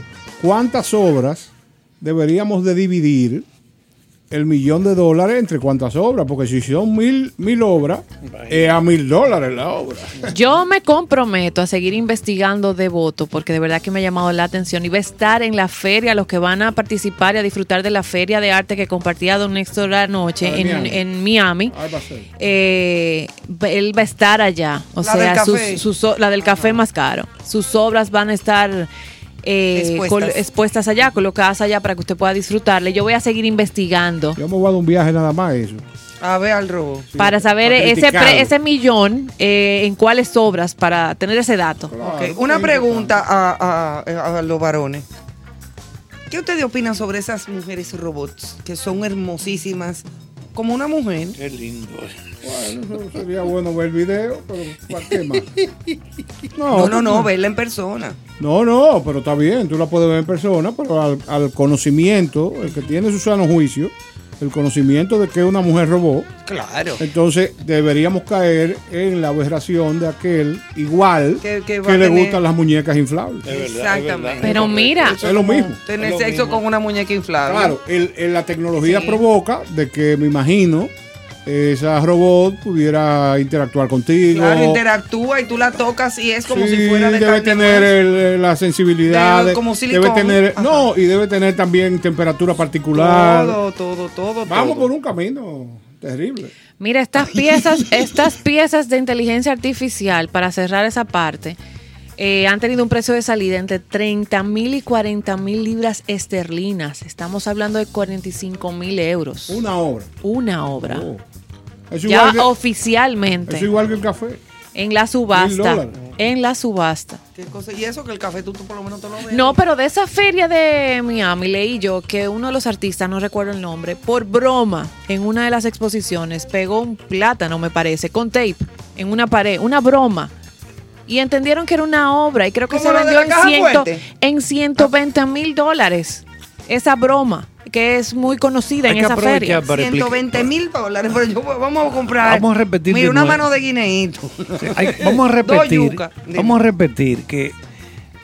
Porque mucha gente pregunta, pero ¿y por qué un cuadro vale 84 millones de dólares? Una pintura de un grande de esos, Dalí, Picasso, De un Van Gogh, Rembrandt. Una Rembrandt, una gente de esa. Recuerden que eso es cuando mueren los pintores. Cobran más Mucho valor. más valor, Porque claro. ya eso, el que hizo eso se fue. Ah, tú ves, los robots no va a tener eso. Entonces, Exacto. no, no, claro, pero eso es lo que dice Néstor, eso no Sí. tiene alma. Eso no, No tiene, tiene alma eso no tiene alma. Entonces, la obra, ¿por qué que valen tanto? Porque ese, esos trazos que el pintor, ahí están contenidos todos los estados anímicos por lo que fue pasando el, artista y que y que ser humano. Porque eso- estamos hablando no, no es un cualquiera que va a coger una brocha fa, fa, o unos pinceles no no no estamos hablando de, de genios como Dalí como Van Gogh toda esa gente. Entonces por eso pero ¿y por qué esa, esa- yo no entiendo esa pintura ese disparate y por qué que vale tanto es el valor se lo va dando el tiempo Sí. y lo, algo que será irrepetible ya. Eso no se puede repetir. ya. Ah, ahí tiene toda la. Exacto. claro. claro. Vamos Lo a saludar único. a nuestro fiel oyente Luis Monte de Oca, que es un acucioso investigador y nos recomienda que veamos la película Ex Machina, que trata Ah, vi, sí. sobre un, una robot con inteligencia artificial. Oscar Isaac, Sí, el actor, sí. Así lo vamos a hacer, Luis, porque Hay que profundizar en estos Ex temas para, Machina, para sí. que no nos agarren asando batata. Sí, claro. Ni batata ni otros víveres y rubros. Profesor, ¿y hay más recomendaciones para el fin de yo- semana? Yo no. Bueno, se va a estre- hoy estrenaron la película de Raymond Pozo y su compañero, a la gente ah, que la gusta de la, la, comedia. la vida de ella, sí. sí, la vida Ah, de, de la ellos. vida que. De, sí, Y sí. cre- y también eh, yo recomendaría, está en cartelera ya hace una o dos semanas o tres, pero que es interesante, es la película La Crónica Francesa de Wes Anderson. Ah, yo la vi, me llamó la Sí, atención. de- o sea, vi el, de- el- la, de- pro- la- se llama The. French Dispatch. Es como algo ligado al periodismo, tú ves. Pero lo bonito de esto es que se filmó en pueblos pequeños de Francia. Son esos pueblos donde lo- los edificios no tienen elevadores. Son edificios no muy altos, pero que tienen una arquitectura preciosa. Y Wes Anderson se caracteriza por hacer un cine sumamente interesante y rodearse de un elenco de gente. Ahí está desde Timothée Chalamet, no sé si lo conocen, que es el, no jovencito que trabaja en Doom, el jovencito que trabajó en Call Me By Your Name, llámame por tu nombre. Una película Así de- le dicen una- a la gente cuando se da un golpe. Llámalo por su nombre. de una relación Para que vuelva y- una relación homosexual ahí es entonces Timothée Chalamet ahí está el otro el de Ghostbusters Sí, de los cazafantasmas eh, Bill Murray ¿Cómo le ha ido a los cazafantasmas, eh, profesor? Bueno, son- Están, Casaron tran- dos, tres. tranquilos. Ar- Casaron dos tres. arrancaron bien La última vez supe que se mudaron ahí en Villa Consuelo. Agarraron tres en el Teatro Nacional. pero de están picando Eh, esa Están película picando. esa película le gusta al público que quiere ir al cine a botar el golpe a ver no, no, yo no quiero darle mucha mente a esto déjame pasar un rato ahí fue. Claro, porque es- son películas para entrete- de es- entreten- entretención. exactamente esa es Al que le guste ese tipo de cine, pues, pues que vaya a divertirse y a pasarla así mismo con lo de Raymond y Miguel. Bueno, lo, que, lo que pasa es que cada tipo de cine tiene su público. Claro. Obviamente. Por eso se realiza. Esa es la belleza. Por sí, eso es que se hace. claro. Yo, tra- yo, yo veo todo. O sea, yo me gusta. Bueno, decía Kubrick, Stanley Kubrick, el gran Ese sí era un monstruo. Eh, norteamericano. Nació en Nueva York, pero se Ese pasó fue el de la vida- naranja mecánica Ese primero. Él decía: Ustedes saben cuáles son las películas que yo voy a ver con más interés: Los clavos, Oh. los tornillos, para aprender qué no se debe hacer. Oye, una tú. o sea, filoso- el que una le gusta- filosofía Sí, al, que, puntual. al que le gusta el buen cine, debe ver los clavos. Bueno, el otro día vi yo una de las últimas de él, de, el- o la última creo que fue, de Kubrick. La, de que hicieron. Eye, Eye Wide Shut. Ay, Tom Cruise la- y Nicole Kidman. Nicole sí. Kidman, Sí, sí. buenísima esa película. Pero el, el clavo más grande se, cal- se considera que es ¿Cuál? el, el de los tomates asesinos aquellos. Tomates Sí, asesinos. Yo, gracias a Dios es uno vi. clavo más grande, creo, del cine Los norteamericano. tomates Sí, asesinos. algo así. Déjame buscar el título completo, pero tiene que ver Sí, con. no, yo recuerdo esa es la Sí, historia de pero que, eso es cachú. que tenían una fábrica de tomates, te- entonces se revelaron los tomates. Los tomates se revelaron. Sí, sí, sí, Anda pa'l Sí, carajo. sí, Pero hay sí. que verlo. Killer Tomatoes. Sí. Los tomates. Ay, mírale la cara de asesino. Los tomates asesinos. Un tomate con la cara de asesino. No hay nada más que buscar. Dame, No, buscar, dame un de Profesor, datos. ¿Tú busque, viste? ¿Tú la viste, busque Carlos? el juego Ah, mejor. Denos los datos del juego No, mejor. yo no he visto, yo no he visto esa película buscarte ni la voy a una- Hay ver. juego hoy. Sí, Se está jugando. estaba Está- empate. Vamos a Licey ver. 1, Estrellas 1 en el sexto. Ay. Repito, Licey 1, Estrellas Orientales 1 en el sexto inning en el Estadio San Pedro de Macorís. En San Francisco, Toros 5, Gigantes 0. Hey, papá. Y aquí en la capital están empatados una a una. Eh, dame Es- dame escogido buscar, y eh, Águilas. Pero es que quiero, eh, quiero, quiero buscar lo de Él los quiere tomates los tomates asesinos. ¿Qué No, él quiere cosa? No, no, que quiero buscar algún Es que eres datico. loco con un cachú. Un, esos daticos locos que aparecen en esta joroba. ¿Qué cosa? estar pensando en un chimichurri después de, Ahora, labor. yo preparo una salsa pomodoro con tomates naturales. ¿A qué hora es? Para pasta, mira, natural, todos los ingredientes naturales y es famosa. Manuel. Al final. Claro. Claro, eso es un detalle, aceite de oliva y todas sus cosas, pero Refresca este segmento de contexto en lo que el profesor encuentra los tomates asesinos con una de sus piezas eh, finamente seleccionadas. antes de, darle final al programa. Claro, para Bueno, volver con, esta los, selección con la los hicimos tomates eh, asesinos. después de estudiar eh, cómo se celebra la Navidad en Brasil. Estuvimos escarbando y nos dimos cuenta que allá está el pavo, eh, están las manzanas, las uvas. O sea que la Navidad brasileña es muy parecida a la de República Tiene Dominicana. Pero no es lo mismo oír Alegre Vengo por eh, el- nuestro querido maestro Félix de. Rosario Ah, sí, sí. que oír una pieza como esta. Ay, papá.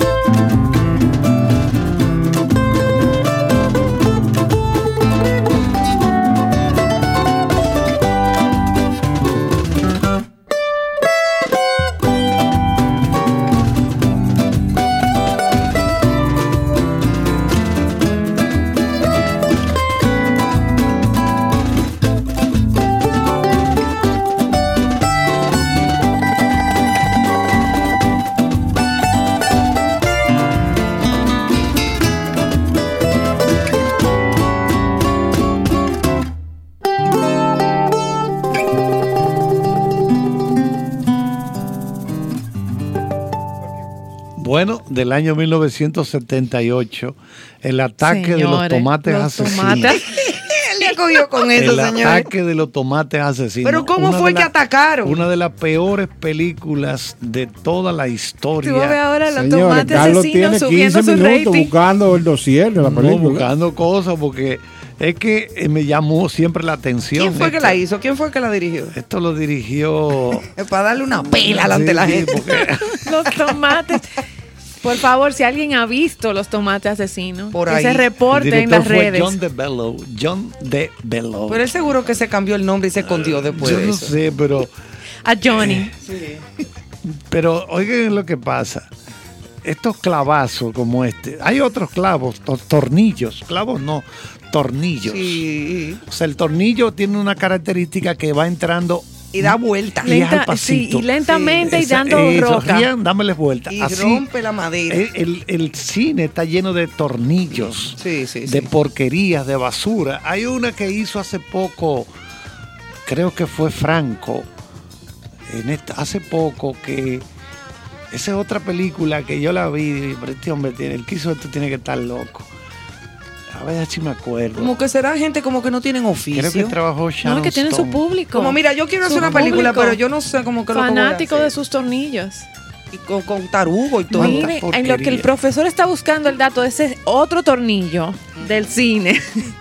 No podemos cerrar que hemos compartido tanto de la Navidad de Brasil muy interesante que si usted decide disfrutar de la Navidad en Brasil, eh, disfrute de la gastronomía. eh, que el tiempo no nos dio para verla completa. No, ya yo tengo mucha pero hambre. es, es muy, muy eh, especial, particular. ¿Qué fue lo que vimos? Iba un pavo relleno. Pavo relleno, panetones, que eso es de los favoritos de Néstor, por ejemplo, el panetone. Jamón. Jamones, salpicones de mariscos. Yo ando con un panetone el año entero en mi vehículo. Por si acaso. o sea, toda la temporada, No, te- pero no navideño, ¿no? Por eso, No, todo, no, no, todo. No, no, claro. El año 365 días. Oye, eso. Ah, pues ya Se yo va sé. aplicando. Cuando tú cumplas años te va a regalar No, no, tu porque yo lo- yo Con lo una velita, con una velita. No importa. yo te regalo otro. Vimos salpicón de marisco. De marisco, salsas, eh, pastelones. eh, ay, Dios mío, un pavo relleno. Moqueca. La moqueta. que El jamón. El jamón tradicional, fíjense que lo preparan. Glaseado. El jamón glaseado tal cual se come aquí. Con los clavitos dulces, la piña, Ajá. La las cerezas de- o Sí, las cherries. La moqueca que se trabaja con bacalao. Y con una salsa eh, Yo tengo un hambre de muy tomates grande, también, señores, valga sí. la- los tomates asesinos. Sí, los tomates pomodoro de Ivonne, porque esos no son asesinos. Bueno, Exacto. exacto, eso para... para El arroz de Natal, que es el arroz que conocemos de Navidad, que tiene pasas, Ah, nueces, nueces, puerro. Hablando de gastronomía, es bueno apuntar que la película que recomendó Carlos, la recomendación es que no la vean. No, no, no. No, pero usted va a ver cómo esa película sale ahora en las noticias. Todo el mundo buscando los tomates asesinos. Sí, que en concierto sentido están recomendándola. Ata- el Vaya ataque de los entonces nos quitan a tomates Ah, eh, nosotros. el ataque Uno- de los tomates asesinos. Uno de, los, uno de los clavos más grandes de toda la historia del cine. Increíble. El cine norteamericano se calcula que se han hecho más de un millón de películas. Un mi- más, Más de un millón de películas. ¿Y cuántos clavos? La inmensa mayoría son ¿Tú clavos. sabes cuál fue una película que, que después de una producción a donde se gastó muchísimo dinero, a donde hubo una gran expectativa, fue un fracaso en la taquilla y no fue al final de cuentas casi nada, prácticamente nada? Aquella que hizo Kevin Costner de Waterworld. Ah, es un clavo también. Un clavazo. Se Es que como dice el profesor, hay muchos. Vamos Se a gastó decir, mucho dinero. Vamos a decir a propósito de que Steven Spielberg, nuestro gran amigo Steven Spielberg, Si tú jugabas pelota con el chiquito. Claro que sí. No me acuerdo. Eh, va a estrenar el próximo día 10 de este mes West Side Story. Se va a estrenar la versión nueva de West Side Story, hecha por el maestro, mi gran hermano, eh, Steven Spielberg. Pues oigan bien, la actriz puertorriqueña Rita Moreno podría hacer historia en los Oscars a principios del próximo año al competir con dos versiones de la misma película, aunque en diferentes personajes. En el 61, esa señora casi ya nonagenaria. Hoy nonagenaria. Sí, hoy nonagenaria, va a cumplir 90 años por ahí. Yo pensaba que había muerto. No, no se, No, le, no se le ha ido la luz todavía. En el 61, esta actriz fue una de las intérpretes de West Side Story o Amor sin Barreras, dirigida por Robert Wise, y que le dio un Oscar a Mejor Actriz Secundaria o de Reparto. Ahora ella está próxima a estrenar la película, se va a estrenar la versión nueva de Spielberg, a quien él la llamó y le dio un nuevo papel, el de Valentina. Y suena para poder otra vez Exacto. ser en merecedora.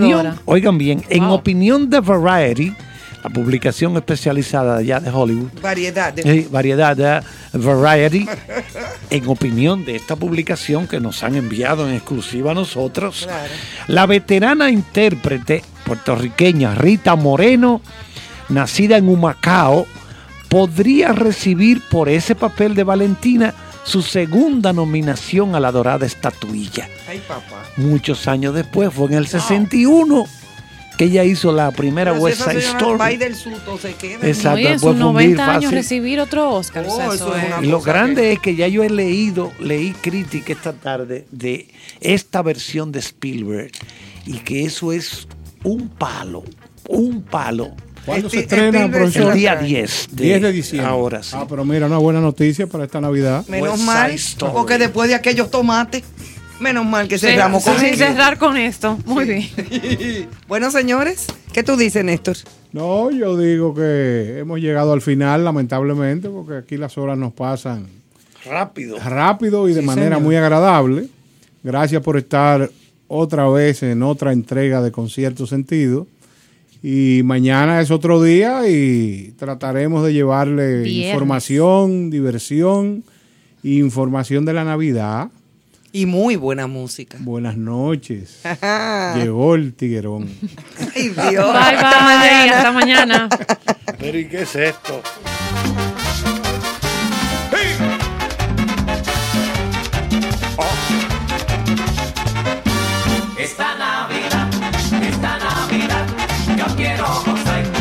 Comprar una Texierro para vacilar. Comprar una Texierro para vacilar. Como a las seis de la tarde, como a las seis de la tarde empezaré a beber.